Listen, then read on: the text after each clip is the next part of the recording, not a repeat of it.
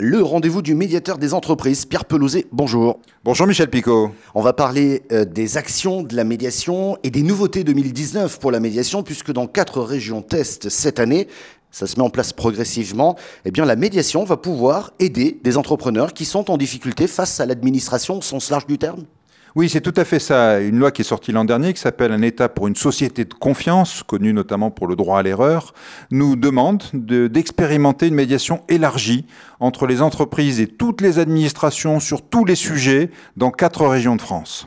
Alors ça commence là, ça se met en place progressivement, et vous commencez par, le centre, c'est ça? La première région, effectivement, que nous mettons en œuvre, c'est Centre-Val de Loire. Donc, nous étions il y a quelques jours à Orléans avec euh, le préfet, avec le président de région, avec les administrations, avec les représentants d'entreprises. Et tous ensemble, nous avons lancé cette mission, commencé à faire connaître cette possibilité pour toute entreprise en difficulté sur un permis de construire, sur une aide européenne qui n'arrive pas, sur le RGPD, sur un blocage sur une norme, sur une taxe, tout sujet qui bloque une entreprise et où elle se dit j'ai besoin d'aide, j'ai besoin d'être écouté, j'ai besoin d'être entendu. Cette entreprise peut saisir le médiateur des entreprises. Nous allons, comme toujours, en toute confidentialité, chercher l'autre partie, assurer un dialogue et essayer de trouver une solution à tous ces problèmes. Alors on disait que ça se met en place progressivement. Quelles sont les régions qui sont concernées cette année? Euh, quel, est quel est le calendrier?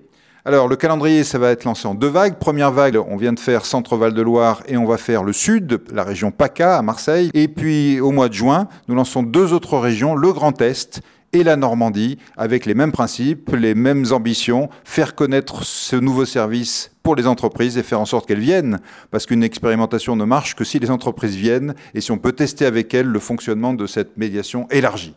Donc à l'issue de cette expérimentation, c'est quoi? C'est la couverture nationale, c'est ça?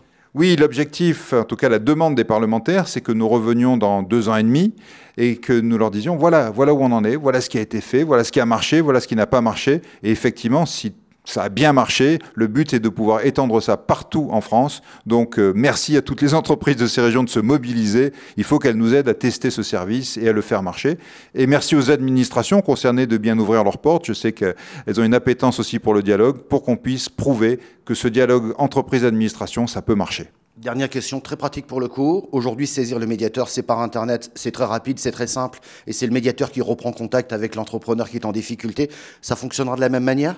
Le principe reste exactement le même. Vous allez sur médiateurdesentreprises.fr, vous remplissez en quelques lignes votre sujet et à partir de là, tout est confidentiel. Le médiateur le plus proche de chez vous vous contacte, vous accompagne et c'est lui qui va chercher l'autre partie et qui assure le dialogue. Donc, vous voyez, le même service qu'avant, mais sur un périmètre bien élargi. Et vous savez, Pierre, que j'aime bien le souligner, c'est gratuit. Et oui, c'est gratuit, c'est un service public, donc euh, n'hésitez pas à en profiter. Mais surtout, surtout, c'est pas la gratuité l'important. L'important, c'est les difficultés que vous rencontrez si vous êtes chef d'entreprise et, et savoir qu'on est là pour vous aider, vous accompagner. Donc, n'hésitez pas. Merci beaucoup.